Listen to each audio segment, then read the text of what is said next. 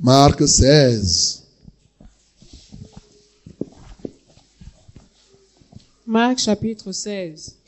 Ouvrez, ouvrez, ouvrez la Bible. Nous, on aime ici les gens qui ouvrent là. On est prêt à vous attendre. C'est lui qui est là à ouvrir. Marc, c'est après Matthieu. Parce qu'il faut apprendre. Souvent, il y a les gens qui ouvrent en allant regarder la table de Matthieu. Mais ce n'est pas grave. Au début, tu fais comme ça, ce n'est pas un problème.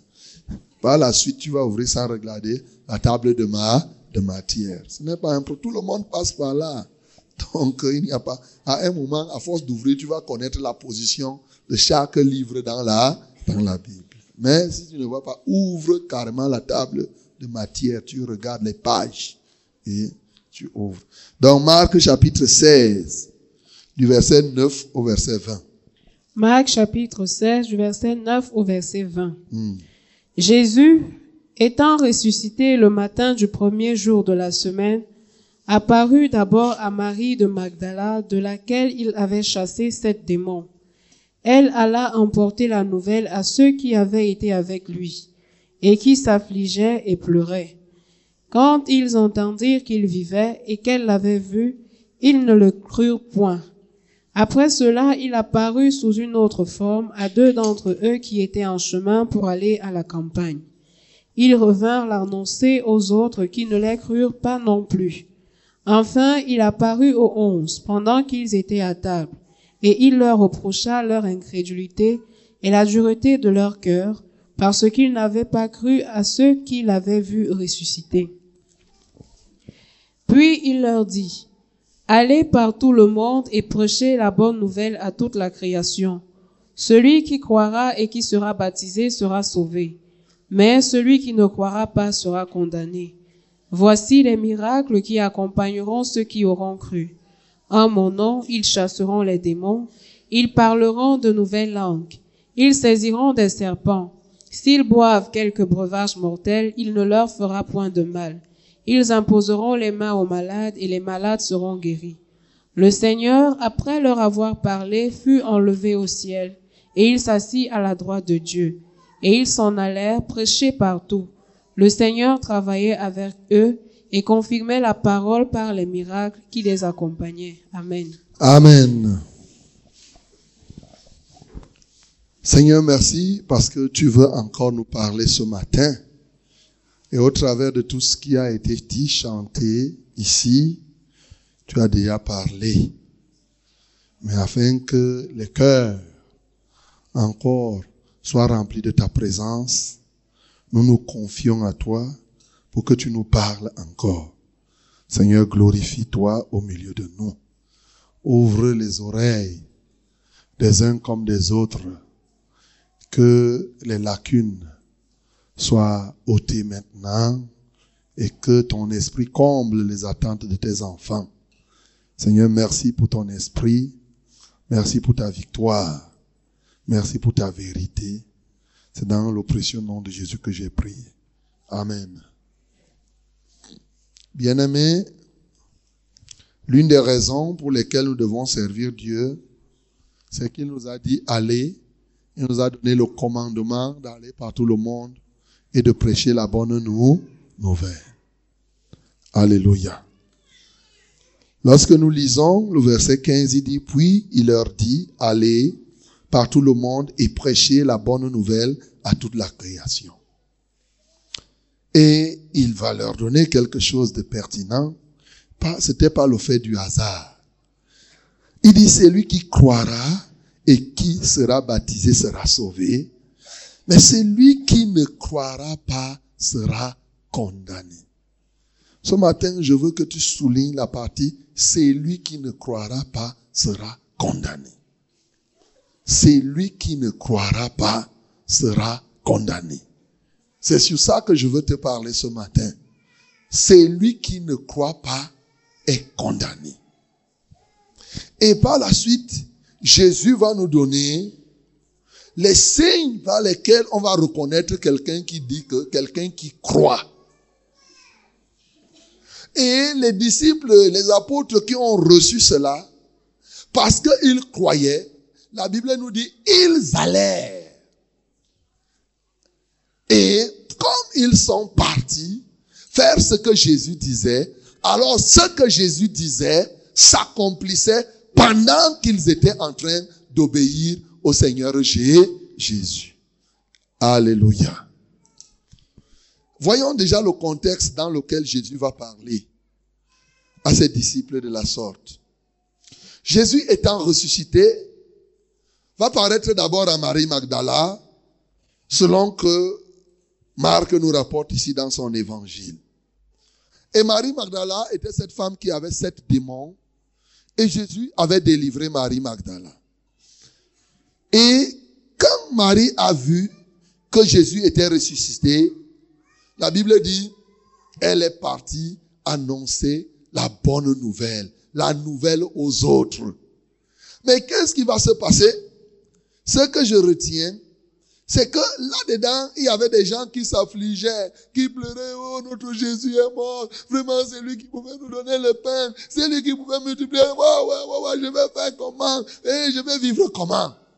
Marie Magdala arrive. taisez-vous, taisez-vous. Ne pleurez plus.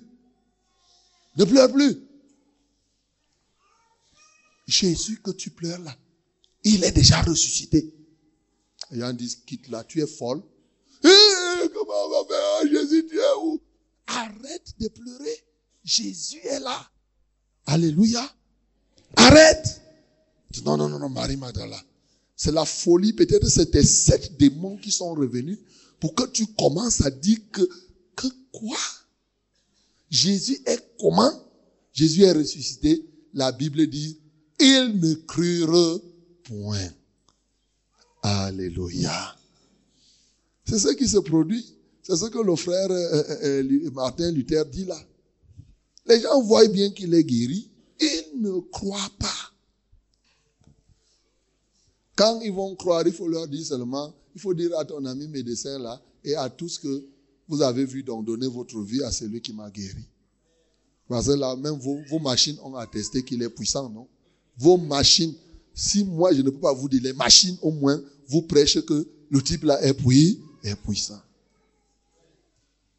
Oui? Ton ami qui dit que tu n'es pas guéri, tu as bu les remèdes. Est-ce qu'il t'avait prescrit les remèdes, non? Et il savait que les remèdes étaient.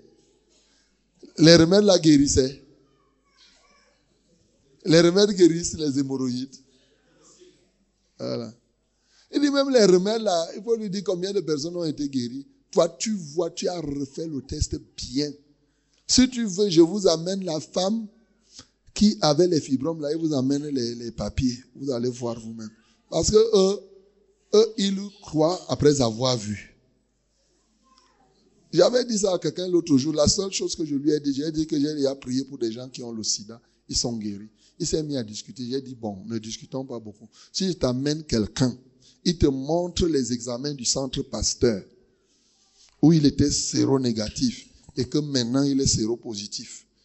Il était séropositif, il est devenu séronégatif par la prière. Tu vas croire et donner ta vie à Jésus, il est resté comme ça. Il dit, dis-moi, ce n'est pas compliqué. Moi, je t'amène quelqu'un. Si tu veux, je t'amène des gens. Il dit, voilà, tel, il était comme ça. Voici ses papiers. Voici ses nouveaux papiers. Tu vas croire. Voyez, les gens doutent pour rien. Moi, je ne sais même pas comment quelqu'un peut. J'ai toujours dit, je ne comprends pas l'homme. Il croit que Dieu est tout puissant. C'est lui qui a créé les cieux et la terre. Mais il est incapable de, de tuer un microbe. Mais, mais, mais comment Je ne comprends pas comment le diable tient les gens. Il croit que le comprimé est plus fort que Dieu. Vous vous imaginez que le comprimé dépasse Dieu? Toi-même, un comprimé peut dépasser Dieu. Et après, tu vas entendre Dieu, c'est toi qui es grand, c'est toi qui donnes la vie. Un Dieu qui est incapable d'être plus fort qu'un comprimé? Ah non, vous aussi. Ceux-ci, ils n'ont pas cru. Marie Madala, ce qui les intéressait, les autres, c'était pleurer, pleurer, pleurer, pleurer. C'est comme aujourd'hui. Il y a des gens qui, ce qui les intéresse, c'est pleurer, pleurer, pleurer. Se plaindre, se plaindre, se plaindre. Toi qui te plains là, toi qui pleures, je t'annonce alors, Jésus est ressuscité. Ne pleure plus. Pourquoi tu dois pleurer? Jésus est ressuscité. Il est vivant. C'est-à-dire le Jésus que je te dis qu'il est ressuscité là, c'est le Jésus que si la maladie te fait pleurer, c'est le Jésus que tu as lu dans la Bible, que le Jésus qui guérit les gens. On te dit qu'il est maintenant là à côté de toi. Tu vas pleurer encore quoi? Tu as déjà lu ce que Jésus fait, non? Si tu lis ce que Jésus fait, tu sais que Jésus guérit les aveugles. Si tu es aveugle, on te dit que Jésus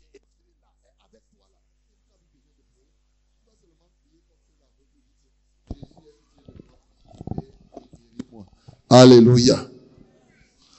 On continue. Quand ils attendirent qu'elle vivait et qu'elle avait vu, ils ne le crurent point. Voilà. C'est ce qui se produit aujourd'hui.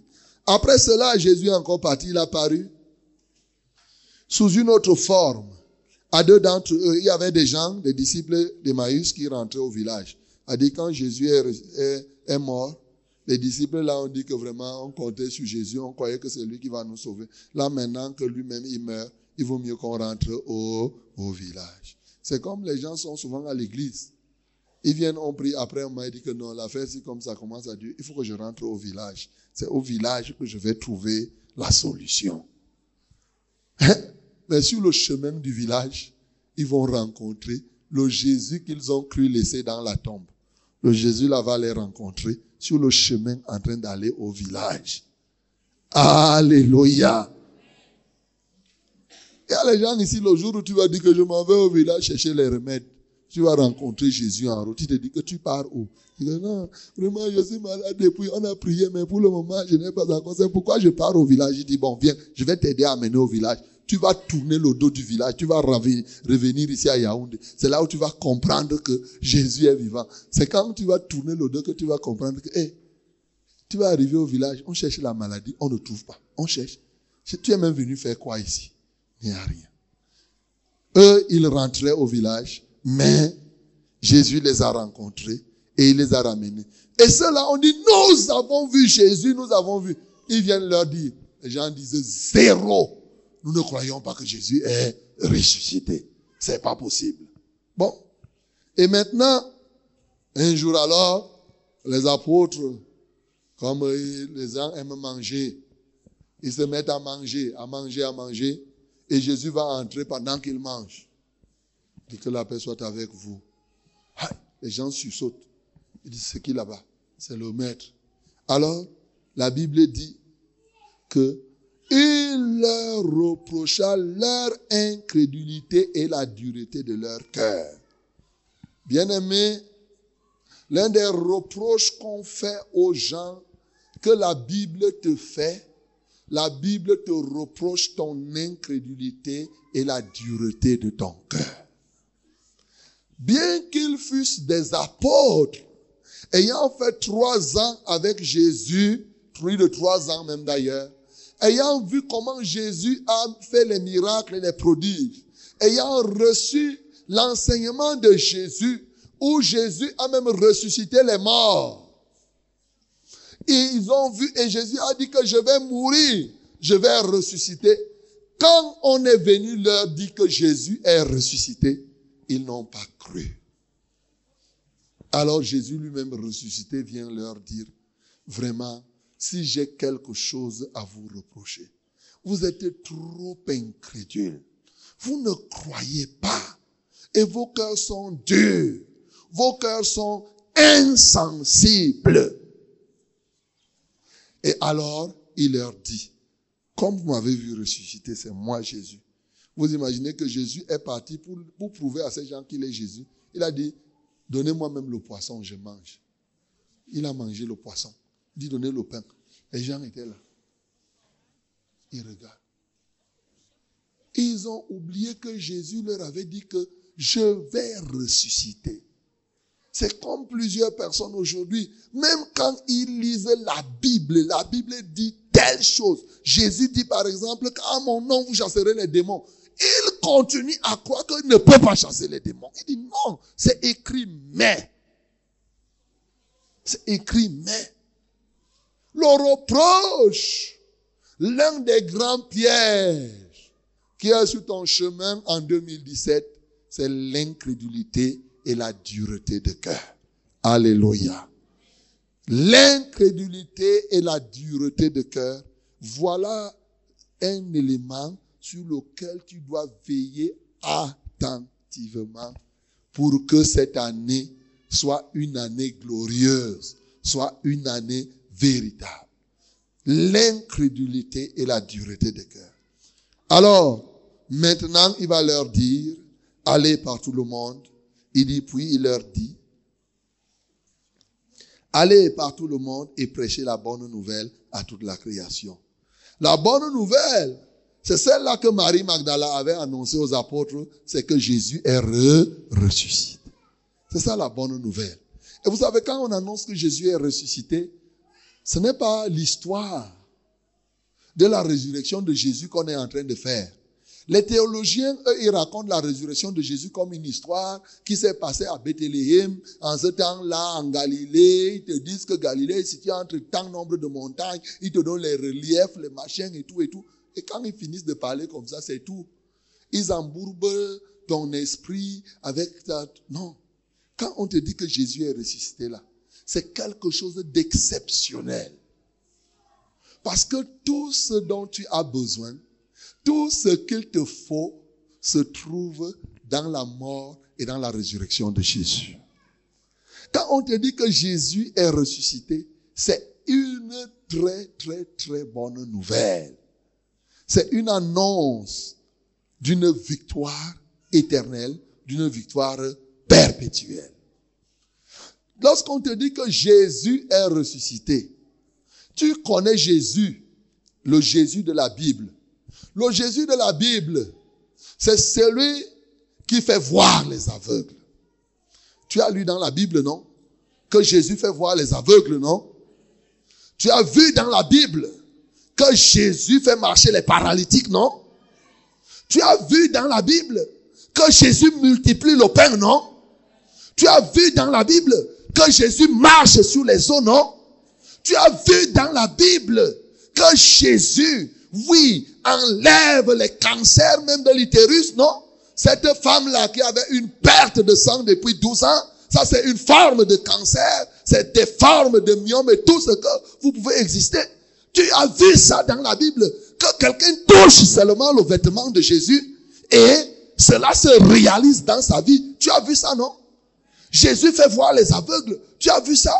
Jésus guérit les gens. Quelqu'un qui est malade depuis 38 ans. Je ne sais pas quel est ton âge. Mais il dit, lève-toi. Et l'homme devient immédiatement guéri. Alors que l'homme croyait qu'il n'y avait personne. Tu as lu ça, non? Tu n'as pas lu? Voilà le Jésus. Tu as lu ou tu as entendu parler de ce Jésus qui a ressuscité Lazare, non? Lazare a fait combien de jours dans la tombe? Quatre jours. Mais celui qui s'appelle Jésus-Christ, est venu, il a dit, Lazare, sort! Lazare est sorti. C'est la vérité. Et après, on a retrouvé Lazare à table en train de manger. Les gens étaient là. On voit, il mange la nourriture, il se sert, il fait, on dit merde. Le Jésus que je te parle là, c'est le Jésus là. Alléluia. Quand on te dit que ce Jésus est ressuscité, dit le Jésus qui fait toutes ces choses, bien d'autres que je n'ai pas citées ici bien d'autres choses d'ailleurs que la Bible n'a pas dites. Quand on dit que Jésus, parce que quand quelqu'un meurt, en réalité, en général, la tendance c'est que les hommes voient qu'il est mort avec sa puissance, avec sa capacité. Mais quand maintenant tu es ressuscité, qu'est-ce qui se produit? Ça veut dire que ce Jésus qui faisait toutes ces choses, quand on te dit Jésus est ressuscité, on dit qu'il est vivant. Et comme lui-même a dit, je suis avec vous tous les jours jusqu'à la fin du monde. Donc quand on t'annonce que Jésus-Christ est ressuscité, ça veut dire que l'homme qui a ressuscité Lazare est auprès de toi et capable de te ressusciter, capable de ressusciter, je ne sais pas qui tu veux qu'il ressuscite. L'homme qui a fait voir les aveugles est encore là aujourd'hui. Ce n'est pas le Jésus, un Israélite qui se promenait là-bas. Non, c'est un Jésus-Christ qui est avec toi, avec moi, avec un milliard de personnes au même moment, tous les jours. Oh, si tu essayes, si un enfant vient ici, tu le tapes. Je vois souvent le petit, euh, c'est qui Emmanuel? Le petit là. Joël Emmanuel. Quand tu fais quelque chose à Joël ici, il fait, écoute. Elle va voir la maman. Il dit, tu vois ce qu'on me fait. Alléluia. Ça veut dire que quoi? Jésus ressuscité signifie que lorsque tu crois que Jésus est ressuscité, si quelqu'un te touche, tu es capable de dire à Jésus, tu vois ce qu'on me fait. Alléluia. Tu peux regarder à Jésus, tu dis Jésus, tu as regardé ce qu'on me fait. Voilà Jésus ressuscité. Jésus ressuscité signifie que quoi? Par exemple, quand on dit Jésus est ressuscité, ça veut dire que si je prie, j'appelle le nom de Jésus. Si je dis Jésus, viens à mon secours, puisqu'il est vivant, il va être avec moi.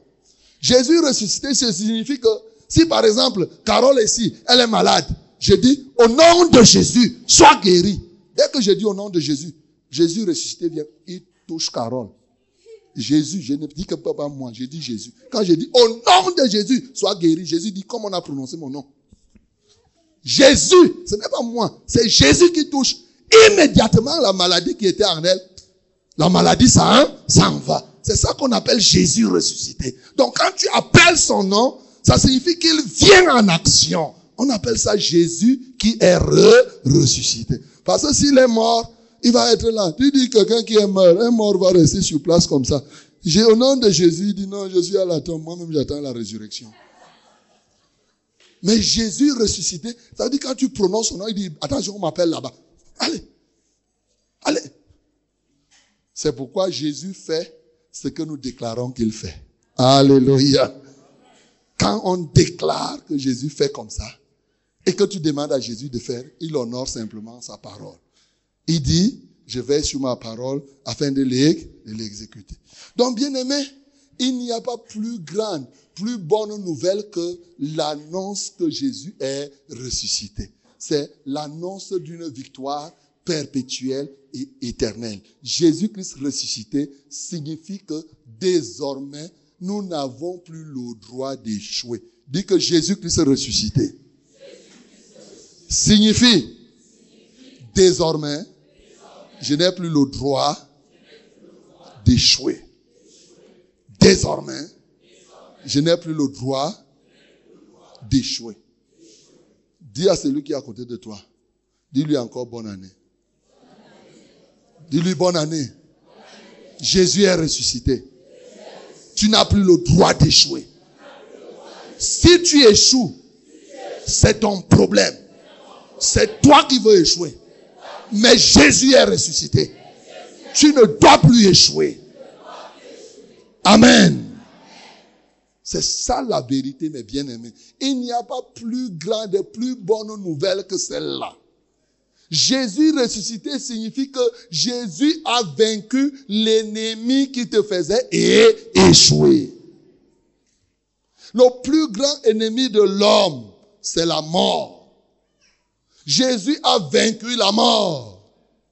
Comment tu peux imaginer que quelqu'un qui porte un haltérophiliste qui porte 100 kilos ne serait-il pas capable de jouer simplement avec un kilo? Le 1 kilo là va devenir comme la tisse, tac, tac, tac. Pour lui, c'est quoi un kilo? Parce qu'il porte 100 kilos. La mort représente pour toi peut-être un milliard de kilos. Jésus a vaincu la mort. Mais ton petit cas là ne pèse même pas 10 kilos. Quelqu'un porte un milliard de kilos. Comment l'ennemi peut encore te convaincre tes petits 2 kilos de mium ou 5 kilos ou 10 kilos là? C'est quoi ça? Il fait seulement... Les mium, c'est rien. C'est-à-dire, même son ongle seulement retire cela. Alléluia.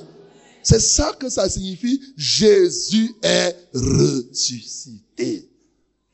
Parce que les gens ne comprennent pas. Ils ont l'impression ce n'est pas une affaire d'histoire. C'est une affaire du présent. C'est une affaire de chaque jour. C'est une affaire de chaque heure, chaque seconde. Il est capable. Ça veut dire que Jésus est vivant. C'est tout. Et alors Jésus a dit, celui qui croira et qui se baptisera sera sauvé. Mais celui qui ne croira pas sera condamné. Bien-aimé, je m'intéresse ici à la condamnation. La Bible dit, celui qui ne croira pas sera condamné. Je penche mon esprit sur la condamnation. Parce qu'il y a des gens que bien que Jésus-Christ soit ressuscité, continuent à vivre encore sous le poids de la condamnation. Ils marchent, ils parlent même de Jésus, ils chantent, ils dansent, ils font beaucoup de choses, mais la condamnation est encore dans leur vie. Ils sont condamnés. Ils ne peuvent pas aller là comme ils peuvent. Ils sont comme placés quelque part dans une maison, dans une prison où ils ne peuvent pas sortir quand ils veulent sortir. Mais ils vont toujours te dire, Jésus est vivant, Jésus, ouais, ouais, ouais, Jésus est chanté. Mais il y a encore la condamnation dans sa vie. Et plusieurs personnes aujourd'hui vivent sous le poids de la condamnation. C'est un désastre de confesser, de parler de Jésus et de vivre encore sous la condamnation. La condamnation. Bien-aimé, mon désir le plus ardent, c'est que cette année, il n'y a plus de condamnation. Pour quelqu'un, que tu ne vives plus sous aucune condamnation. C'est pourquoi je veux te parler ce matin de cette condamnation, de qui te condamne, pourquoi tu es condamné? Et comment tu dois être délivré? Parce que ce texte, quand il dit, c'est lui qui ne croira pas sera condamné. Et ensuite, il nous donne les signes de quelqu'un qui croit. Ceci nous démontre tout simplement que nous devons nous intéresser sur les causes de la condamnation. Pourquoi les gens sont encore condamnés et comment faire pour ne plus être dans la condamnation? Alors, mon bien-aimé, je voudrais que tu saches, le mot condamné est un mot qui, qu'on utilise très souvent en justice. Et généralement, les gens qui ont une autorité proclament des sentences telles que la condamnation. Donc, il arrive qu'au tribunal, par exemple, il y a un accusateur, un juge et bien entendu un coupable. Quand tu es coupable, le juge peut proclamer que on te condamne à 10 ans d'emprisonnement ferme parce que quelqu'un t'a accusé. Et en ce temps-là, immédiatement, il y a les soldats qui t'arrêtent et qui te mettent dans la sang payée. Et là, tu pars. Là où tu dois partir. Et tu vas rester là à Kondingi pendant longtemps ou bien dans une prison. Ce qui se passe sur le plan physique a été conçu déjà sur le plan spirituel. Aujourd'hui, Dieu qui est le créateur de l'univers a établi des lois dès le commencement. Et à partir des lois qu'il a établies, par exemple dans le jardin d'Éden, il a dit à Adam que lorsque tu mangeras le fruit de cet arbre que je te défends, tu mourras. Il a prononcé le jugement qui était lié. Il a établi une loi que tu ne mangeras pas le fruit là. Si tu manges, voici ce qui va t'arriver. Bien sûr, lorsque Adam et Ève ont mangé, la loi elle-même les a condamnés. Parce qu'ils ont fait le contraire de ce que la loi dit. Bien sûr. Donc, l'un des éléments qui condamne souvent les gens, c'est même la loi. On va te dire, la loi, article temps, te condamne. Le juge, en réalité, n'est là que pour prononcer la condamnation qui est déjà réelle par la, par la loi.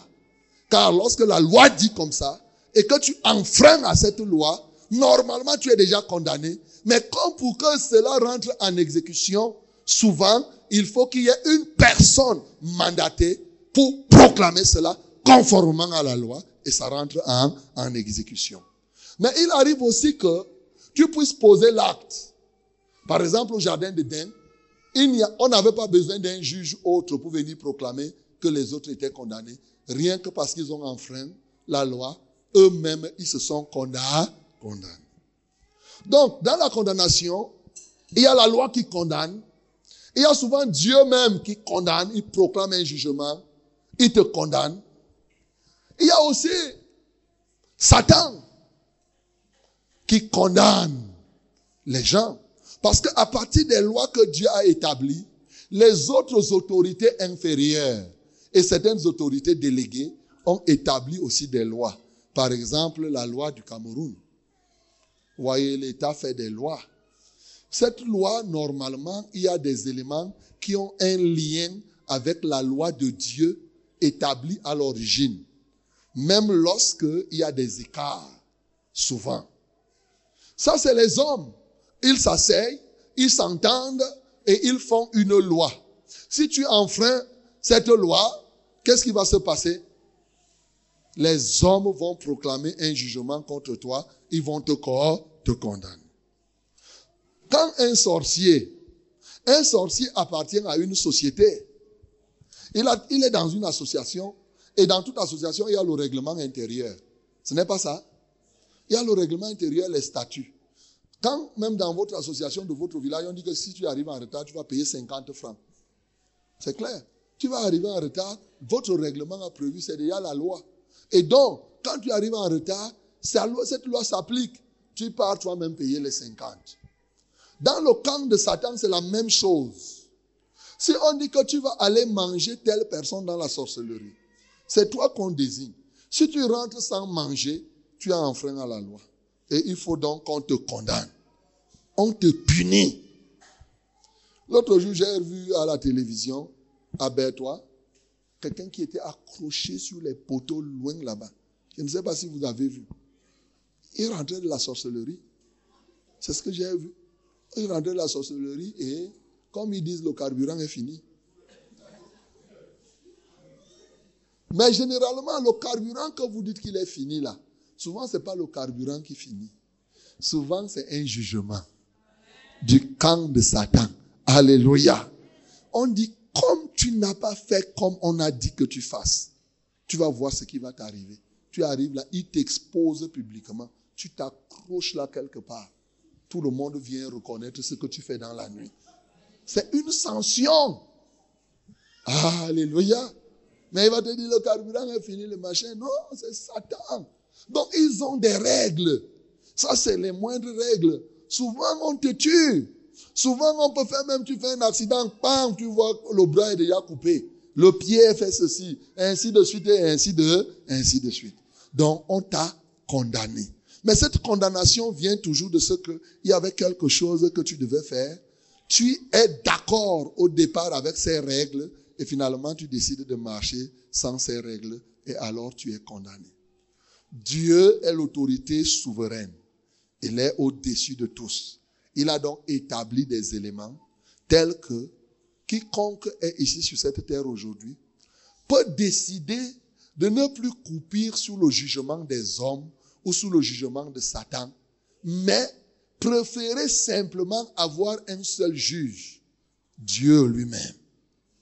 C'est-à-dire que quoi? Il décide que je ne serai plus régi par les lois de la sorcellerie. Je ne serai plus régi par les lois des traditions de mon village. Je ne serai plus régi par aucune autre loi.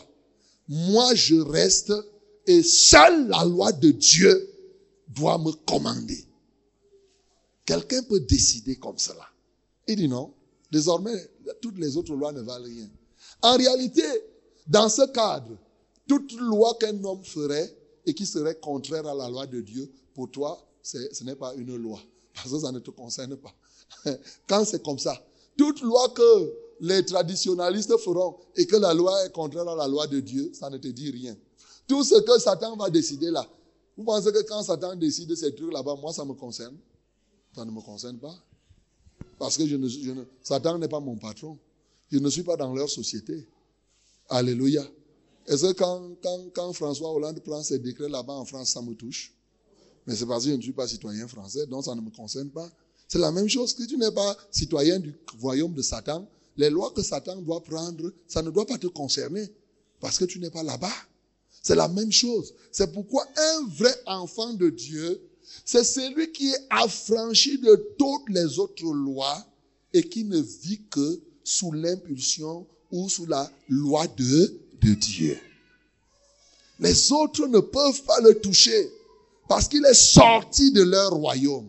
Il est sorti de leur territoire. Il s'est positionné à un territoire supérieur. Et maintenant, ce que les gens peuvent prendre comme décision là-bas. Mais par contre, si les hommes prennent une décision qui n'enfreint pas la loi de Dieu, ce que les hommes vont dire, ça va te toucher. Alléluia. Est-ce que vous comprenez? Oui. Par exemple, nous sommes là à l'église. On a dit que nous devons commencer la réunion à 9 heures. Est-ce que c'est la Bible qui a dit ça? Ce n'est pas la Bible. C'est nous là qui nous sommes accordés. On a dit que c'est 9 heures désormais. ça, c'est un accord. Hein? Si deux d'entre vous s'accordent sur la terre, c'est ce que la Bible dit. Dès que vous vous accordez entre vous, et que ce n'est pas contraire à ce que Dieu dit, ça devient comme ce que le Code civil dit, que les engagements légalement pris entre les parties tiennent lieu de loi entre ces parties. Donc, à partir de ce moment, c'est-à-dire que là, là, là, là, on dit, c'est 9 heures entre nous. Si tu viens à 9h15, il y a déjà un problème. Si nous, les hommes là, on décide de te sanctionner, Dieu va faire exécuter cette sanction. Est-ce que tu comprends? Tu me comprends? Je prends des choses de terre à terre. Tu ne vas pas dire, oh non, moi j'arrive même à 10 heures parce que non, c'est 9 heures, c'est 9 heures, mon bien-aimé. Et c'est pourquoi on ne doit pas vivre dans le dérèglement ou dans la dissolution. C'est-à-dire le dérèglement, il y a des gens qui aiment vivre sans que rien ne puisse les diriger. Non, il ne faut pas être comme cela. Quand les hommes s'accordent, c'est comme l'État. Dieu reconnaît l'État. Si l'État prend une décision qui est contraire à ce que Dieu dit, cette décision-là, si tu la bafoues, l'État peut faire tout. Si tu appelles le Dieu de justice, cette décision-là va être annulée. Mais par exemple, un voleur, est-ce que Dieu demande de voler? Donc, quand l'État prend une loi pour dire que celui qui volera sera condamné à 5 ans d'emprisonnement ferme, si tu voles et qu'on te condamne à 5 ans, Dieu approuve cela, même comme c'est les hommes qui ont pris cette loi-là. Même chose dans votre famille, parce qu'en chacun de nous, Dieu nous donne un niveau de pouvoir qu'on appelle le pouvoir délégué. Et ce pouvoir nous aide à régler certaines, situations. Gloire à Jésus. Je veux que vous compreniez même le principe. C'est par là que j'ai commencé.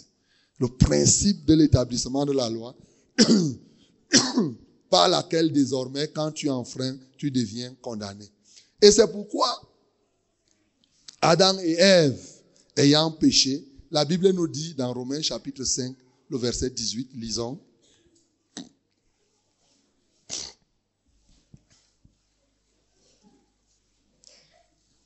Romains chapitre 5, le verset 18.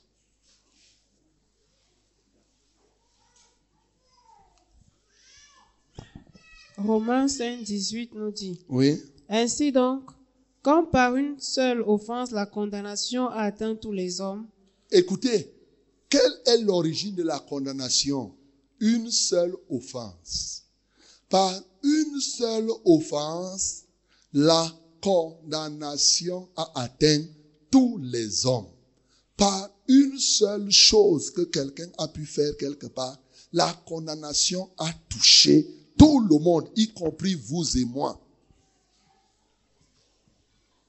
De même, par un seul acte de justice, la justification qui donne la vie s'étend à tous les hommes. Amen. Amen. De même, on va revenir pour sortir là. La condamnation est venu par l'offense. C'est, la vie est comme un système fédéral. Dans le système fédéral, si celui qui est en haut prend, pose un acte, il le pose comme si c'est tous les autres qui ont posé. Alléluia. Écoutez très bien. Quand les Osama Ben Laden attaque les États-Unis, c'est un acte que, par exemple, Reagan prend, ceci, les seuls à décider, mais ça engage tous les États-Unis. Quand vous voyez là les terroristes qui attaquent la France, il suffit que François Hollande parle et dise que bon, je vais détruire, je vais engager l'armée. Mais les gens qui meurent là, quand tu là par le terrorisme, est-ce que c'est eux qui ont pris la décision? Ils ne sont même pas consultés. Ils ne savent même pas. Mais quand le gars vient, le kamikaze vient, il met le feu. Quelqu'un qui apparemment est innocent se retrouve en train d'être brûlé. Le feu ne va pas refuser de le brûler parce que celui qui est là-bas en haut a pris cet engagement pour le compte de tout le monde. Quand le président Biya, par exemple, prend la décision là, qu'on va faire la guerre à Boko Haram, c'est lui qui parle et il vient même te poser la question. Toi là, qui parmi nous ici a été consulté pour qu'on aille, pour qu'on aille, qui, qui parmi nous ici? Hein? Ah, ah, c'est même en France qu'il nous a dit que nous ferons la guerre à ces gens. Nous, on est resté là. On va, tu vas faire quoi? Tu vas faire quoi? Bon, maintenant, les gens de Maroua qui sont morts là. Mais voilà Bia qui a pris la décision, il est tranquille. Hein? Les gens qui meurent là-bas, c'est pas lui. C'est ça dans le péché. Adam est donc comme le chef. Quand il a péché, il a engagé tous les autres qui sont en train de naître de génération en, en génération. De sorte que son péché qu'il fait est en toi, naturellement, dans ton sang. Que tu aies volé, que tu aies mal parlé ou pas, du fait que tu sois sorti d'Adam, obligatoirement, tu dois subir les conséquences que Adam a subies ou que Adam devait subir. Vole ou ne vole pas. Le petit bébé qui naît comme le bébé de ma fille là, est-ce qu'il a déjà volé? Mais ce bébé est déjà pécheur. Alléluia. Parce que ses parents ont péché. Ses parents ont péché parce que c'est leur arrière-grand-parents ont péché. Leurs arrière-grand-parents ont péché parce que, parce que, parce que. Avant même que tu n'aies posé l'acte en toi, ce péché est déjà là, il sommeille. Et donc, la condamnation entre en toi Là où il est là, il est là, il est là, cet enfant-là. Naturellement, en lui, il y a problème. Parce que la condamnation est déjà dans son sang. Alléluia. Elle a trouvé, les choses sont établies, des gens ont posé les actes. C'est pourquoi dans vos vies, il y a des gens qui vivent sous la condamnation ici à cause des actes que leurs grands-parents ont posés. C'est-à-dire que quoi? Tu peux être malade là. La maladie, ce n'est pas de ton fait. C'est que ton grand-père était associé pour manger les enfants des autres. Et quand il est parti là-bas, lui n'a peut-être pas accouché, mais il a dit que j'ai un seul enfant, ne le tuez pas. Mais ce que je vous donne, c'est que tous les enfants que l'enfant va accoucher, même les arrière-petits-fils, il faut que chacun vous preniez un peu seulement son ventre, un peu, un peu, un peu.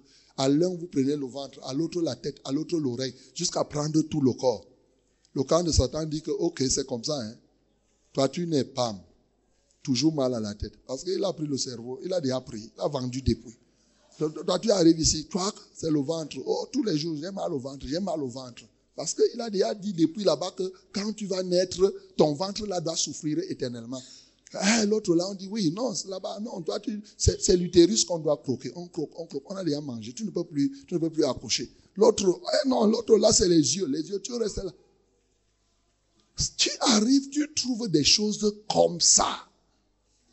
Tu montes, tu descends, tu montes, tu descends. Une telle personne vit sous le joug de la, condamnation. Alléluia. Est-ce que je me fais comprendre? Donc aujourd'hui, beaucoup de personnes vivent sous le poids de la condamnation. Ils sont condamnés. Il y en a qui ne s'en rendent pas compte.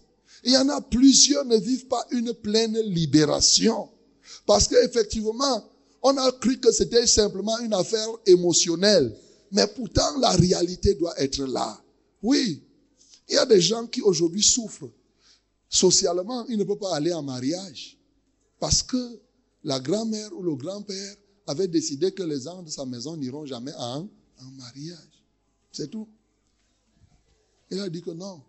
Peut-être qu'il a décidé, il a parlé, il a craché, il a piétiné, il a dit que bon, moi les enfants là, ils ne doivent pas aller en mariage. Ils vont rester, ils vont accoucher à la maison pour que ma famille grandisse. Quand, je ne serai pas là, quand on reste parler de moi, que ma famille est remplie. Et toi maintenant, tu viens, tu nais là, tu commences à regarder, je vais aller en mariage, je vais aller. Quelqu'un a déjà piétiné le sol que toi là. Tu n'iras jamais en mariage. Monte, descends. Mais si tu ne pars pas en mariage, tu vas remplir la famille. Hein. tu remplis par la fornication, tu remplis, tu remplis. Mais si tu pars en mariage, le ventre se ferme. Il n'y a rien. Tu vis sous la condamnation. Alléluia. Donc, par l'acte d'une personne, plusieurs sont condamnés. Mais souvent aussi, nous sommes condamnés par nos propres actes. Toi-même, il arrive que tu te condamnes. Oui, par tes propres péchés. Par exemple, titre chapitre 3, le verset 11 nous dit que quoi? Titre 3, le verset 11. Il y a des gens qui se condamnent eux-mêmes.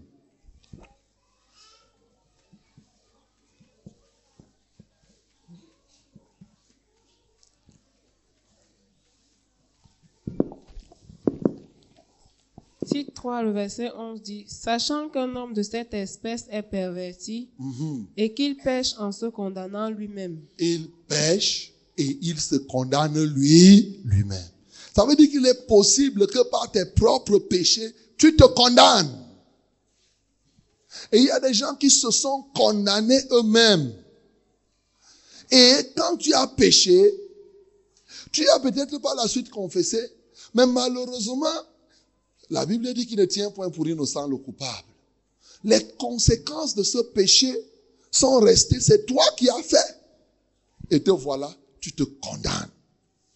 En ce temps-là, tu vas vivre sous le poids de la condamnation. Bien sûr, Satan aussi condamne les gens, comme je viens de dire là. Ils prennent leurs décisions. Et la Bible dit dans 1 Timothée 3, par exemple, il dit de ne pas mettre, donner la responsabilité aux jeunes parce que de peur qu'ils ne puissent s'enorgueillir et que Satan ne puisse les condamner, les condamner. Donc, ou bien proclamer un jugement contre eux. Donc, Satan même condamne. Ainsi de suite, le tribunal condamne. Mais une chose est certaine, la racine de la condamnation, c'est le péché. Alléluia. Les autres sont des instruments qui proclament simplement cette condamnation. C'est enfreindre à la loi. Voilà la réalité.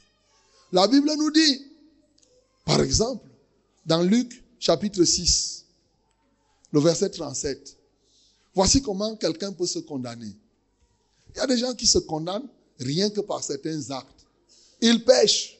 Le péché est très très vulgaire. Mais dans Luc 6, 37, il y a une autre manière de se condamner sans s'en rendre compte. Luc 6, 37.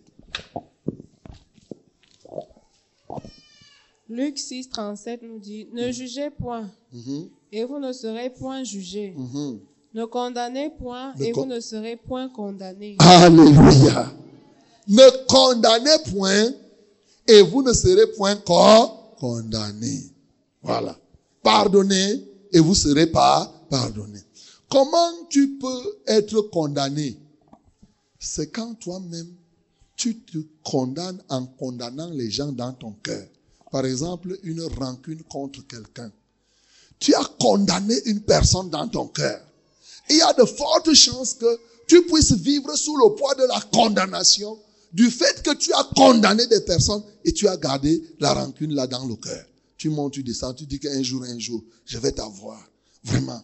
Tu montes, tu descends, tu ne fais que parler mal de quelqu'un. Tu crois que tu fais du mal à cette personne, mais tu es toi-même en train de te faire du mal. Tu es en train de te faire, de te condamner, de te condamner. Il dit ne condamnez pas dans ton cœur. Ne passe pas le temps à condamner, condamner, condamner, oh, juger les gens, faire ceci, ceci. Non, mon bien-aimé.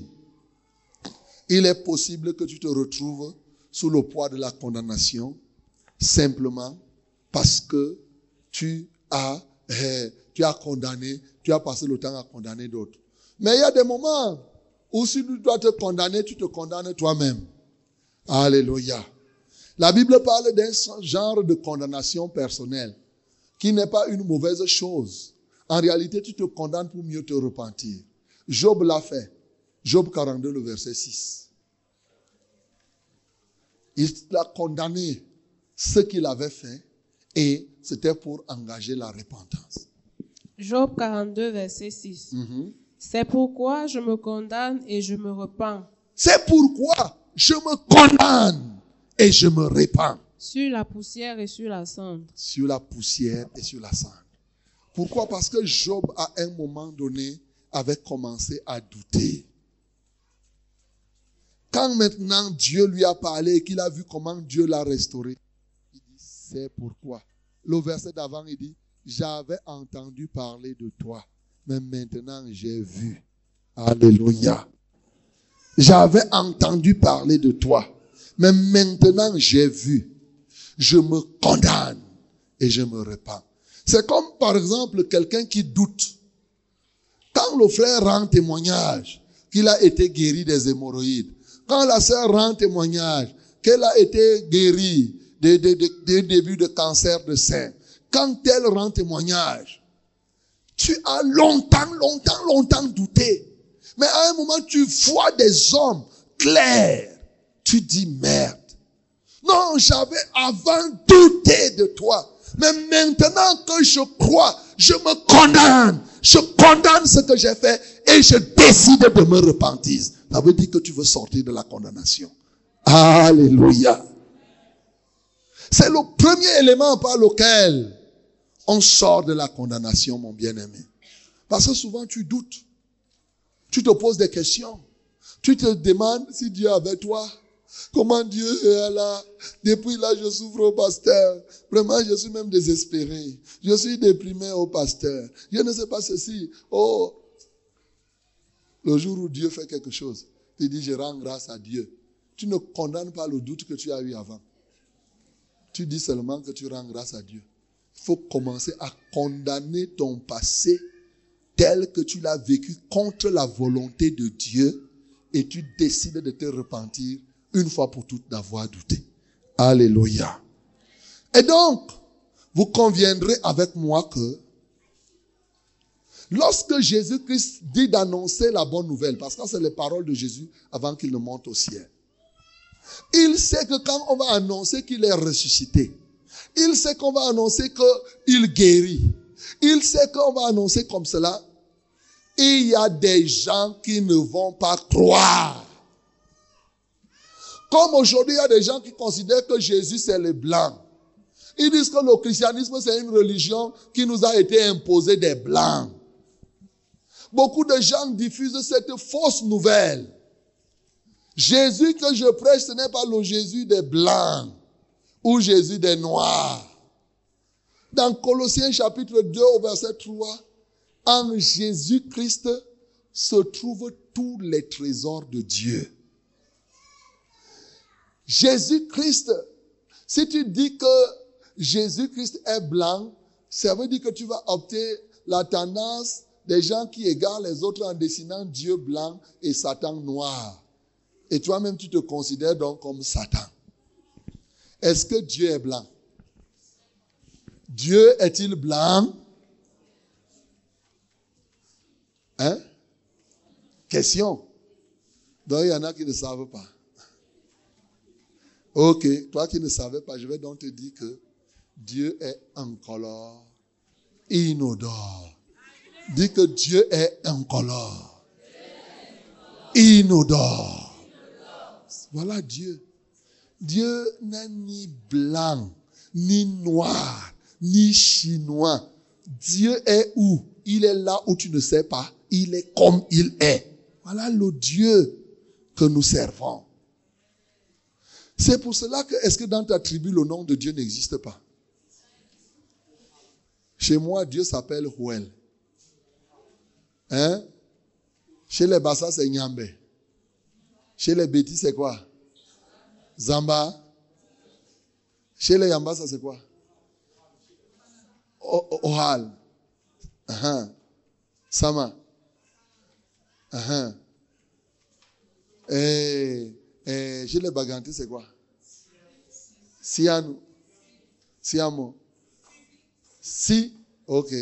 Chez les Bafoussam, c'est quoi? Chopo. Chopo, oui, c'est Chopo. Chez les Chang, c'est quoi? Bon, il n'y a pas un Chang ici. Chez les, chez les Ngumba, Bouddha. Si vous prenez dans toutes les tribus, mais Fibrome, c'est quoi chez toi? Est-ce que nous, on connaît les fibromes Au lieu de dire que les fibromes, c'est les maladies que les Blancs nous apportent, on dit que c'est Dieu qui est Dieu des Blancs. Non, ce n'est pas Dieu. Il y a des maladies là qu'on ne connaît pas chez nous. Nos arrière-grands-parents ne connaissaient pas les fibromes, les maladies d'Alzheimer, des machins. Mais, mais ce n'est pas possible. Hein, on t'amène ce genre de maladies d'Alzheimer, des machins. Non, non, on ne connaît pas ça. On ne connaît pas ça. Mais Dieu, on le connaît partout, dans toutes les tribus. C'est pour cela que tu ne pas Dieu est noir, Dieu est bassa, Dieu est ceci. Lui, il n'est pas dans vos histoires là. Les tribus, les couleurs concernent les créatures. La couleur est une créature et elle concerne la créature. Le créateur n'a pas besoin de couleur. Alléluia. Il n'a pas besoin de couleur. C'est pourquoi il prend la couleur du vase qui le contient. Donc, il est Dieu des Bassa pour les Bassa qui acceptent qu'il est Dieu. Dieu des Ngumba pour les Ngumba qui acceptent. Il est Dieu, Dieu, Dieu, Dieu, Dieu, partout. Pourvu que les gens acceptent que c'est lui Dieu. C'est très important de le savoir, mon bien-aimé.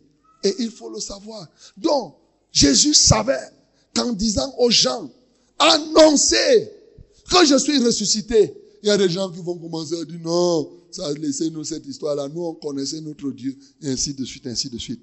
Mon bien-aimé, il a dit, c'est lui qui croira et qui se baptisera sera sauvé. Mais celui qui ne croira pas sera condamné. Vous conviendrez avec moi. Pourquoi et qu'est-ce qui peut faire que quelqu'un soit et vive dans la condamnation? On n'a pas besoin de faire Harvard pour ça. C'est lui qui ne croit pas. Si la condamnation persiste dans la vie d'une personne, une raison fondamentale, refuser de croire. Frère, c'est le péché le plus dangereux qui puisse exister. Refuser de croire. Ne pas croire. C'est extrêmement dangereux parce que c'est ça qui est à la base des autres péchés. Quand quelqu'un commet adultère, au fond, c'est qu'il n'a pas cru. Parce que s'il croit, Dieu va faire par Jésus-Christ disparaître même en lui l'envie de commettre l'adultère. Quand quelqu'un vole, au fond, il a refusé de ne pas croire.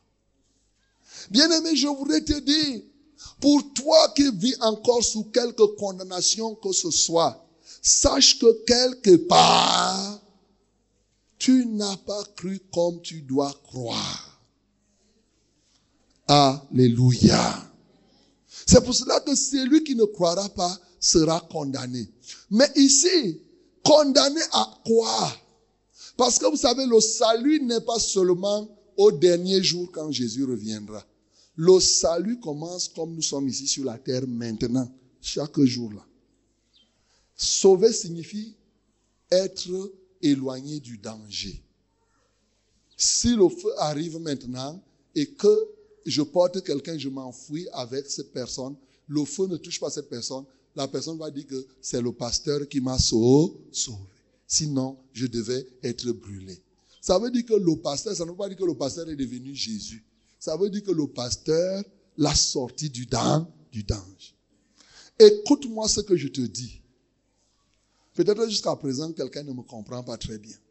Mais ce que je veux te faire comprendre, c'est qu'en réalité, la plupart des maladies, la plupart des problèmes, la plupart des difficultés qui existent encore dans les vies des hommes ont pour cause le refus de croire.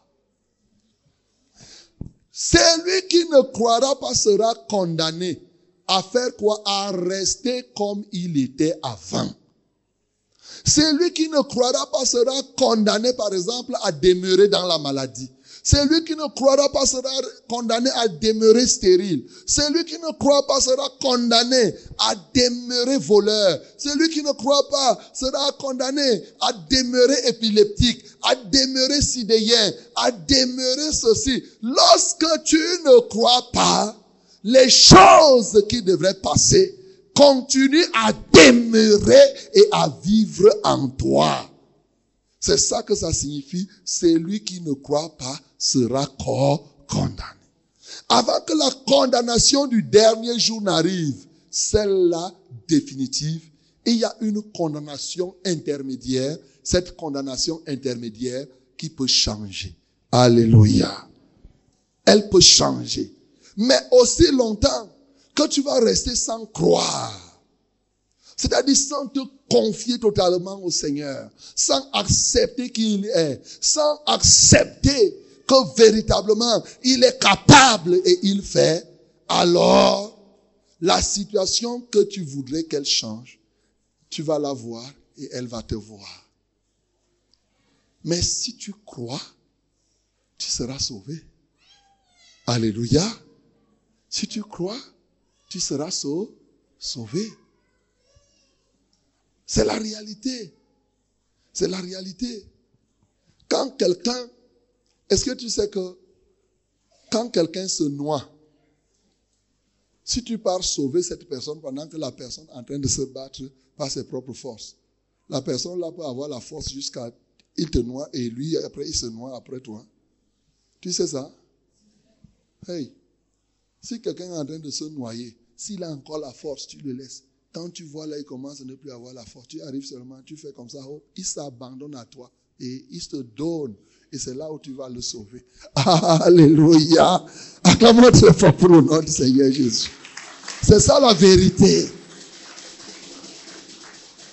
Parce que quoi Si la personne est en train de se noyer, tu viens là, il dit que j'ai la force. Il ne va pas croire que tu veux le sauver, quoi, quoi que c'est le crocodile qui va l'arrêter, il va te boxer, il va se mettre à bagarrer. Mais quand maintenant il arrive à un niveau, il ne peut plus rien, il dit maintenant, c'est fini pour moi. Quelle que soit la personne, même si c'était un caillou qui veut soulever, va dire caillou, soulève-moi.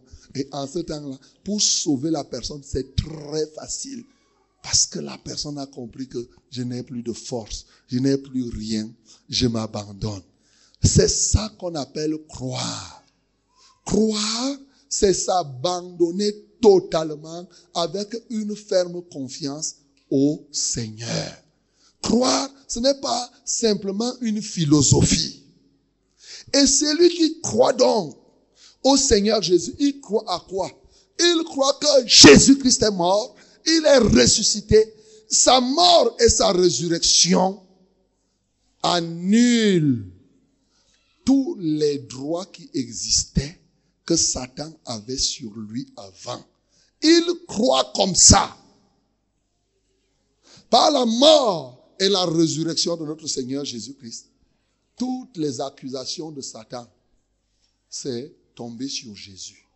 Tout ce que l'ennemi avait prévu, la malédiction qui était là, la Bible dit que c'est tombé sur Jésus. On dit qu'on croit quand tu acceptes que cette malédiction qui était avant prononcée contre toi, maintenant que tu dis que je crois à Jésus, Croire signifie que je transfère cette malédiction à, à Jésus. Alléluia. Donc croire va avec transférer. Ce qui t'oppresse, la charge qui était en toi. Quand tu dis que tu crois, tu transfères cela. Jésus-Christ, celui en qui tu crois, porte cela et il a la joie de porter. Il l'a même déjà porté à toi maintenant de transférer. C'est tout. Écoute-moi très bien. Si un fou vient là maintenant, ou une folle, tu as un bébé, la folle vient et dit que donne-moi le bébé là. Qui va donner son bébé à une folle? Et parce, Pourquoi tu ne donnes pas?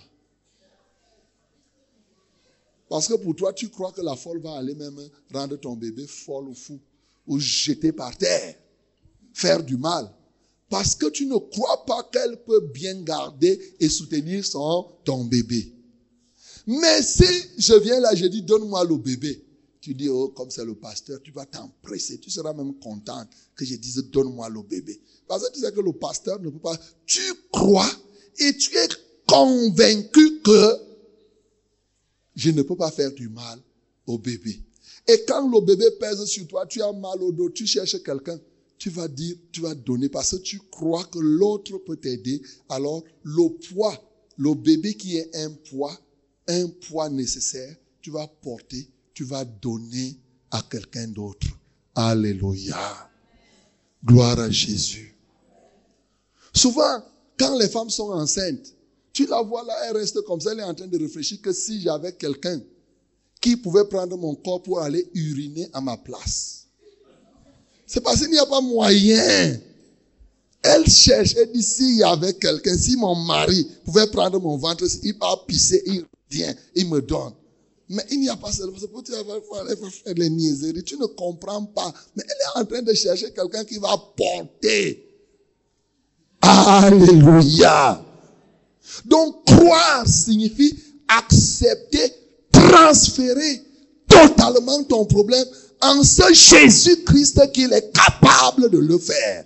Sans réserve, sans réticence. En ce temps-là, tu vas dire que je crois. Beaucoup de gens parlent de croire, mais plusieurs ne croient pas. Le résultat, quand on croit, on ne vit plus sur la condamnation. Alléluia. On n'est plus sous la condamnation. Quand on croit, on se répand. Et quand on se répand, la chose qui était en nous s'en va. Quand tu crois, quelque chose va se passer en toi. Et bien sûr, le Seigneur nous a donné les signes par lesquels on va reconnaître celui qui a cru. Il dit que quoi? En son nom, on chassera les démons. Est-ce qu'on a dit ici que c'est le pasteur qui chasse les démons? C'est qui qui chasse les démons? C'est lui qui a cru chasse les démons. répète.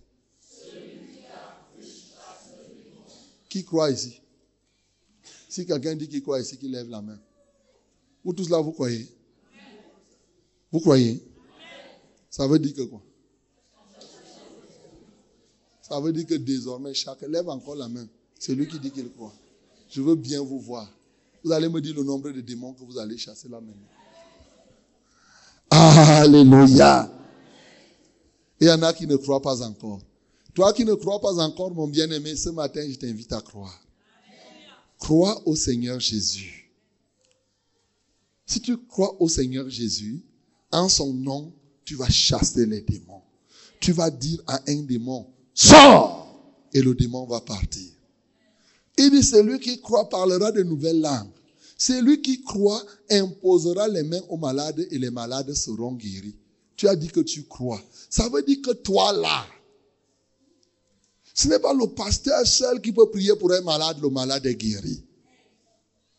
Le pasteur aussi croit. Certes, j'ai dit tout à l'heure qu'il y a des types de maladies, mais les gens me voient même pour que je prie pour le rhume. Parce que je prie pour le rhume, j'ai mal au rhume. Prie parce que j'ai un bouton ici. Prie pour que. Même les moindres petites choses. Toi, tu dis que tu crois. Hey! les petites choses. Et souvent, ils n'ont même pas essayé. Est-ce que tu sais que pour que tu viennes voir le pasteur, il faut d'abord toi-même avoir bien prié? Alléluia. Parce que c'est en... Je te rappelle que croire sans agir signifie douter. Je reprends. Croire sans agir signifie quoi? Signifie quoi? Ne croyez pas que le doute va venir comme ça à vue d'œil pour dire que c'est moi le doute, prends-moi, c'est moi le doute. Non. Le doute se manifeste par l'incapacité ou le refus d'agir. Quand tu suis la parole comme ce que je dis là, il y a quelque chose qui te pousse à ne pas agir conformément à cette parole. C'est ça qu'on appelle le doute. Et la foi, c'est quoi? Le doute du doute. Alléluia. La foi, c'est quoi? Le doute du doute. C'est ça qu'on appelle la foi. Quand tu doutes de ce que tu doutes, tu as donc la foi. C'est ça, c'est aussi simple que possible. Donc, pendant que je parle là, il y a une force là, il y a quelque chose. vous êtes là, il y a deux camps qui sont là. Il y a le camp que si un cas sort ici, il va dire au nom de Jésus. C'est-à-dire qu'il est prêt tout de suite à dire, sors au nom de Jésus. Il y a l'autre qui est assis là qui dit que non, même comme le pasteur parlait là vraiment. L'affaire là, ce n'est pas pour moi maintenant. Je vais d'abord durer dans l'église là avant de voir. Il dit que non, moi, je ne sais, l'affaire là, c'est pas pour moi maintenant. Quand même, tu ne veux pas dire que j'arrive le premier jour et après on dit que, et je dis, veux chasser les démons. Ça veut dire que quoi? Non. L'affaire là, peut-être le pasteur veut me tromper pour que le démon me gifle. Non. Je ne veux pas, je ne veux pas quand même chasser ça maintenant. Il doute. Si tu doutes de ce doute que tu as, alors, tu vas faire quoi? Tu vas faire le contraire de ce que le doute te demande de faire. Tu vas agir. Alléluia. Bien-aimé, au cours de cette année, tu dois agir. Dis que je dois agir. Comme Jésus a agi. Moi aussi, je dois agir. Comme Jésus a agi. Moi aussi, je dois agir. Comme Jésus a agi. Moi aussi, je dois agir. Oui, mon bien-aimé. La Bible est claire. Il dit, ils chasseront les démons. Même si on leur donne un breuvage mortel, c'est-à-dire un poison, il ne leur fera point de mal. Souvent, depuis un temps, on n'aime pas prêcher sur ça. On fait comme si tout le monde connaît et tout le monde pratique. Alors que les 90% ne pratiquent pas ces versets. Ils attendent que ce soit un seul, une personne ou deux ou trois qui vont pratiquer. Hey! Qui quel est le plus grand antipoison? Mais Jésus. Vous partez chercher les écorces contre le poison? Je t'assure, Jésus est l'antipoison patenté. Poison lent, poison rapide, poison de toute qualité. Il dit que même si on te donne n'importe quel poison, si tu as Jésus en toi, le poison là ne va rien te faire. Je te parle comme quelqu'un qui a été empoisonné aussi. Il y a 20 ans, on m'avait empoisonné en 97. Mai 97, on m'avait empoisonné. Vous me voyez comme si je suis mort? Moi là, je suis ressuscité pour venir vous parler. Voilà. C'est ça? On m'avait empoisonné dans un restaurant. Et j'ai ça 30 minutes après, toute ma peau aussi. La blessure, partout, partout, partout, partout. Et comme j'aimais les crevettes, c'est sur les crevettes qu'on m'a empoisonné. C'est depuis ce jour que je ne mange plus les crevettes. Si je, si je sens seulement qu'il y a un crevette, immédiatement, si même vous préparez avec les crevettes et que je ne suis pas, si je goûte la sauce, il y a les crevettes, je vais commencer à avoir les démangeaisons. Alors qu'avant, oh non, ça avec les crevettes, c'est bien. Hein? Mais comme on m'a empoisonné, là, je suis devenu allergique. C'est-à-dire que de sorte que j'ai oublié ça. J'ai dit non, ça là. Souvent, c'est la chose, c'est dans la chose que vous aimez beaucoup que l'ennemi va te tendre et il te met quelque chose. Donc, bien aimé, tu dois savoir que quand tu as Jésus, moi on m'a empoisonné, certes j'ai ressenti et j'ai vu que Jésus a laissé pour que je sache que cette parole-là est vraie. Alléluia. Oui. Une fois on voulait m'empoisonner, mais cette fois-là c'était plus facile encore parce que j'ai vu pratiquement avant, je voulais boire quelque chose comme ça, après j'étais avec quelqu'un, je vois, tac, on avait mis quelque chose dedans. J'ai regardé, j'ai dit, ah, ok, c'est bon. Suis resté tranquille, on a causé, causé. Et finalement, je n'ai plus rien bu. Malheureusement, quelque chose s'était passé après dans la vie de ces personnes-là. Alléluia. Donc, on, est, on marche, on est tenté. Vous savez, moi, j'entre partout. Je suis avec beaucoup de gens. Je fais les affaires, je monte, je descends. Il y a des gens qui ne veulent pas ceci. Ne te dérange pas tu as un antipoison patenté. Si les gens veulent t'empoisonner, soit Dieu va te montrer avant. Tu vas voir, tu vas voir, tu vas voir quelque chose là. Le poison va sortir. Soit que tu vas vouloir ramasser même, pam, ça va se casser. C'est des choses qu'on a dit, tu veux prendre, après tu fais pam, ça se casse. Soit que si tu manges, tu vas ressentir dans ton corps qu'on t'a empoisonné pour rendre témoignage, mais n'aie pas peur. Tu ne vas pas mourir. Si du moins le type que je connais là, Jésus qui a vaincu la mort, il est en toi, il n'y a rien. Il dit, tu saisiras, tu marcheras sur les serpents et les scorpions. Sur Satan, c'est rien, mes bien-aimés. Mais ce qui te dérange, c'est quoi? C'est que tu ne crois pas. C'est pourquoi tu te condamnes à la peur. Il y a des gens qui sont condamnés à demeurer peureux, des gens qui sont condamnés à demeurer malades, des gens qui sont condamnés à demeurer et à vivre comme ça. Quand Jésus a parlé comme ça aux disciples, la Bible dit ils allèrent.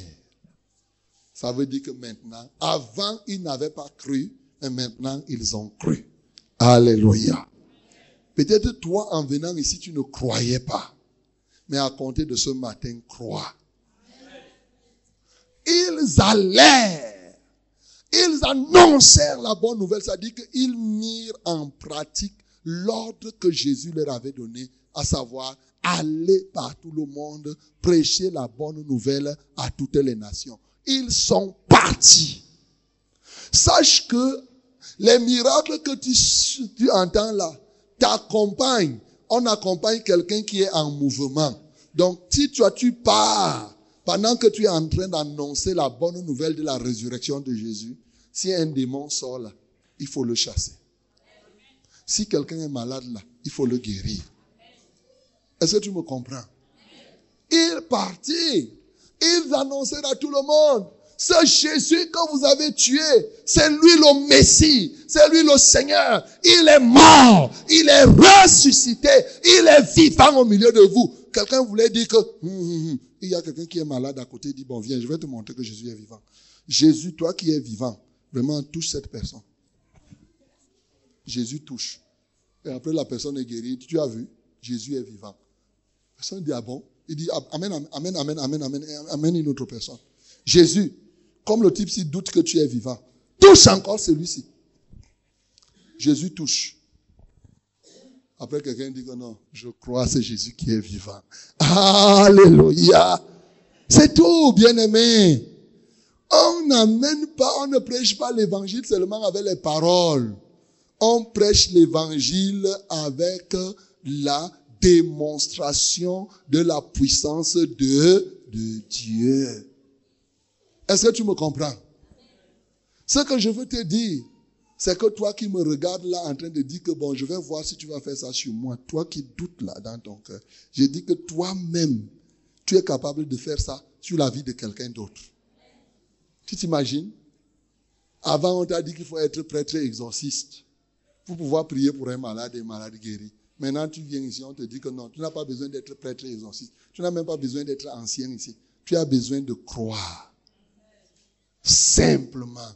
Si tu crois à la parole de Dieu, tu deviens ce que la parole de Dieu dit. Si tu crois à la parole de Dieu, tu fais ce que la parole de Dieu. Voilà pourquoi je veux terminer par la bonne nouvelle.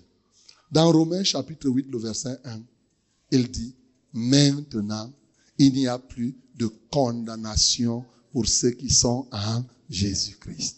Alléluia. Sois en Jésus. Et celui qui est en Jésus ne doit plus vivre sous la condamnation. Maintenant, la Bible dit que les hommes peut-être se sont rassemblés, ont tenu une réunion. Et dans cette réunion, ils ont signé un PV que tu seras toujours malade. La Bible dit ceci. Maintenant, il n'y a plus de condamnation pour toi. Si du moins tu es en Jésus-Christ.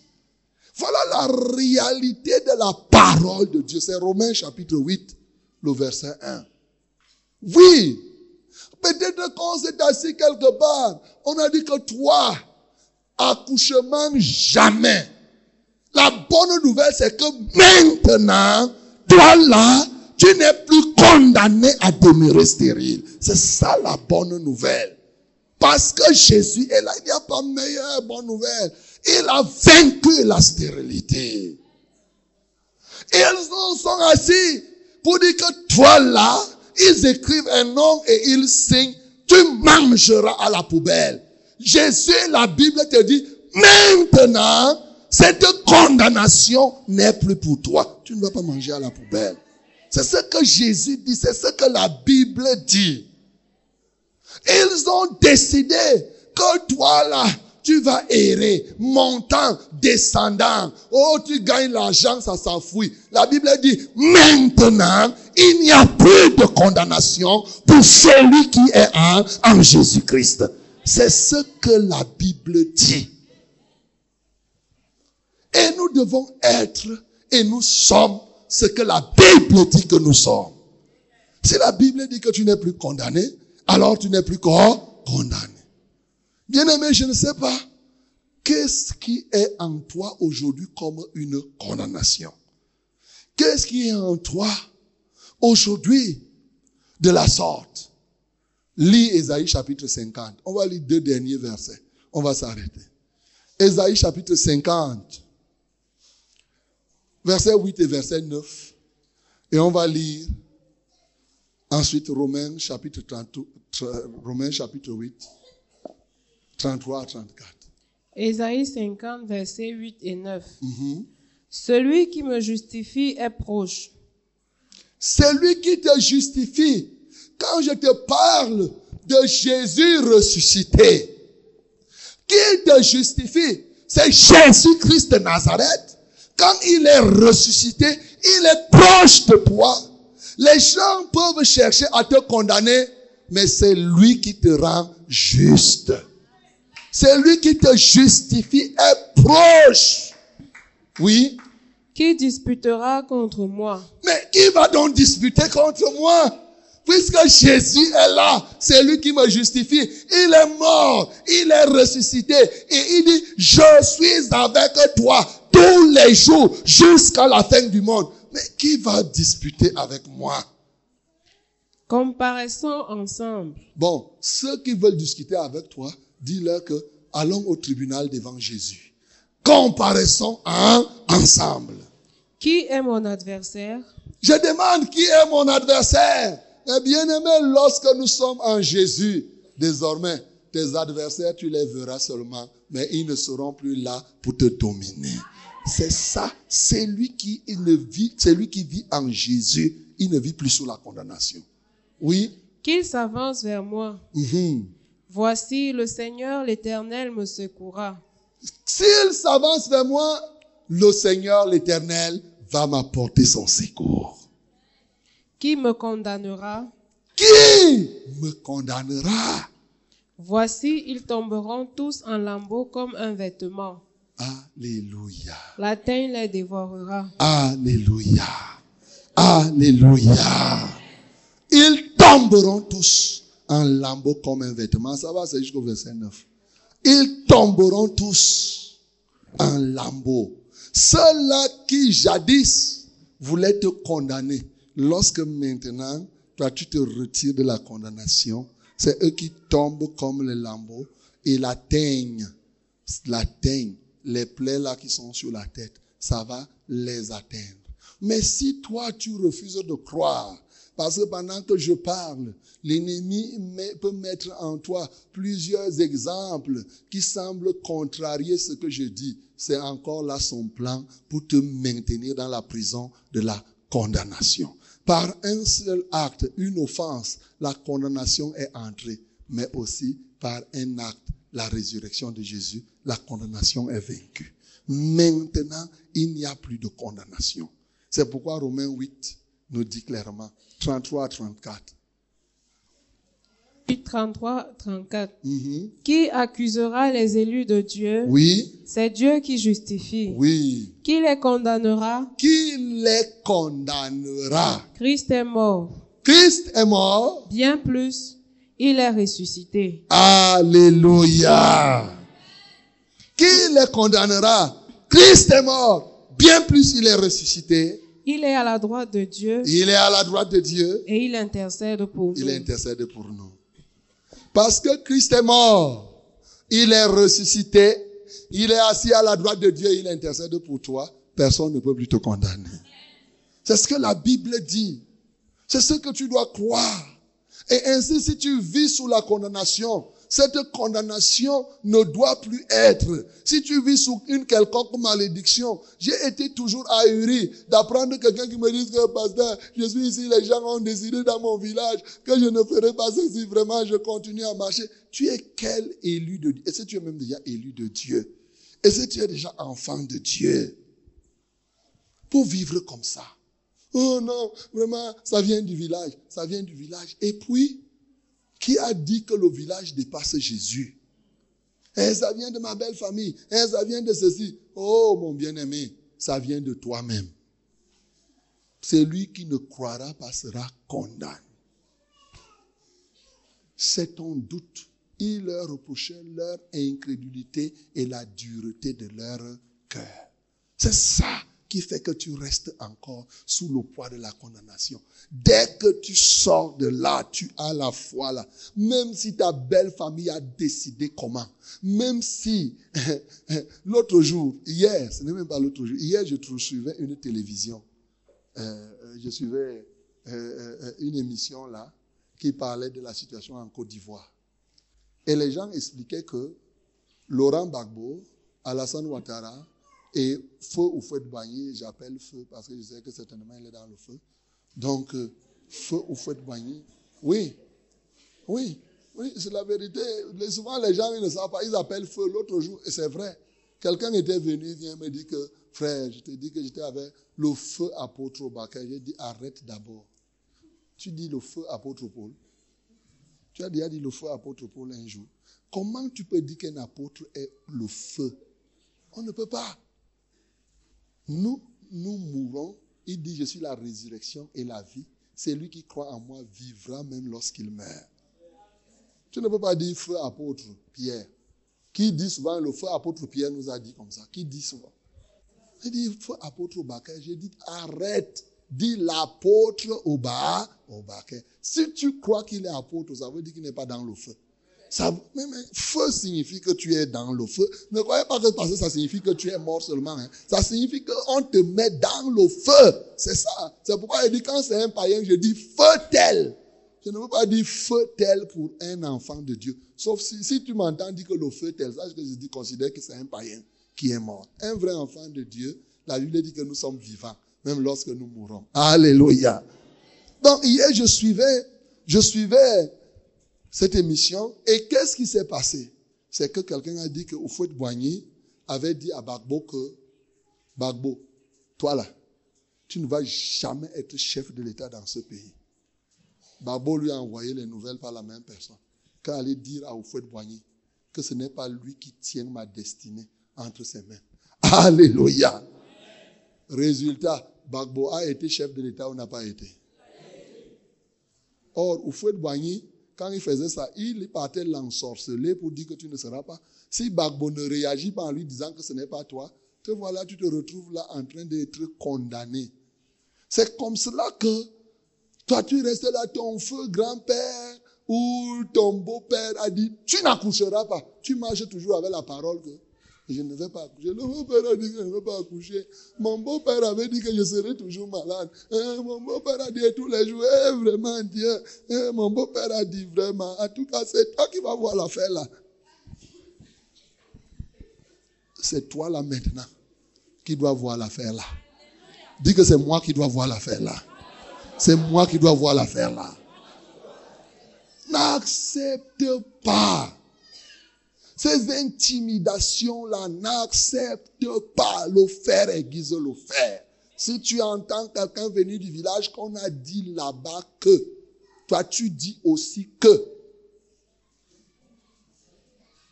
C'est tout. Le aiguise le fer. A dit c'est la parole qui annule la parole. C'est ça que ça signifie. Donc ne reste pas là. On que, hein, vraiment, pasteur, pasteur, on dit que je vais mourir. Je dis, ok, comme tu as décidé de mourir, on va t'enterrer. Nous, on va continuer à vivre. Meurs alors. Puisque tu crois. C'est pour ça que quand vous me suivez là, frère, on, dit, on a dit au village que le jeudi, on a dit que quoi? Moi, je ne prie pas par rapport à ce que les gens ont dit. Dieu, lui, n'a pas dit comme ça. Donc, bien aimé, c'est toi, tu dois aussi vrai. Vous savez, le message là, je parle à des gens pour lesquels je crois que vous avez reçu Jésus. Et je veux que chacun ne puisse plus continuer à vivre comme s'il n'a pas Jésus, à se laisser entraîner comme par n'importe quoi, n'importe qui se lève, il peut parler, il peut faire n'importe quoi, tu es là, tu regardes. Non, mon bien-aimé, il n'y a plus de condamnation pour celui qui est en Jésus. Qui accusera les élus de Dieu? C'est Dieu qui justifie. Qui les condamnera? Christ est mort. Bien plus, il est ressuscité. Il est assis à la droite de Dieu. Il intercède pour toi. L'intercession de Jésus pour toi ne peut pas échouer.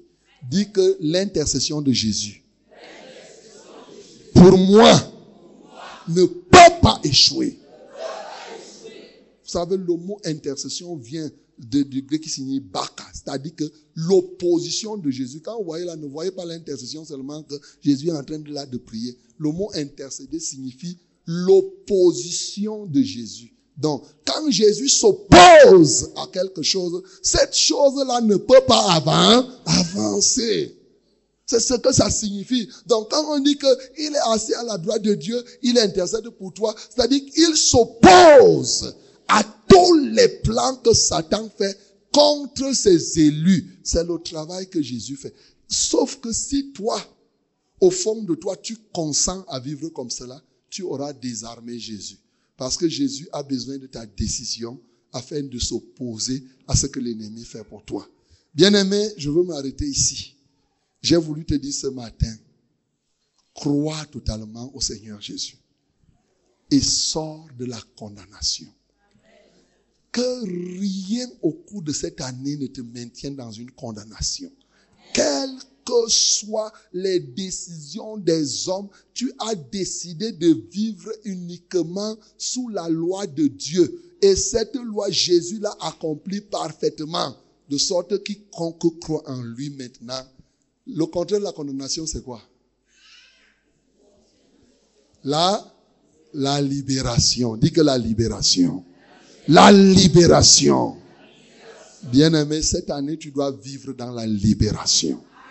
Pour tout ce qui avait été condamné, qui vivait sous quelque condamnation, quel que soit l'angle, sur le plan social, économique, maladie, tout ce que tu peux imaginer.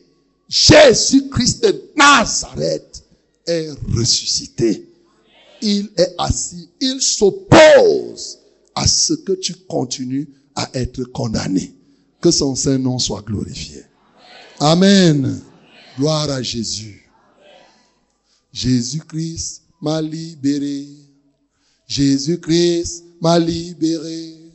Jésus-Christ m'a libéré. Amen. Jésus-Christ. Jésus-Christ m'a libéré. Et Jésus-Christ m'a libéré. Et Jésus-Christ m'a libéré. Ah, alléluia. Jésus-Christ m'a libéré. Jésus-Christ m'a libéré. Jésus-Christ m'a libéré. Amen.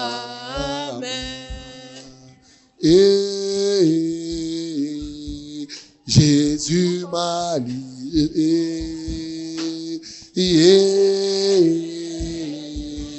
Et je ne suis plus condamné. Alléluia. Et, Jésus m'a racheté.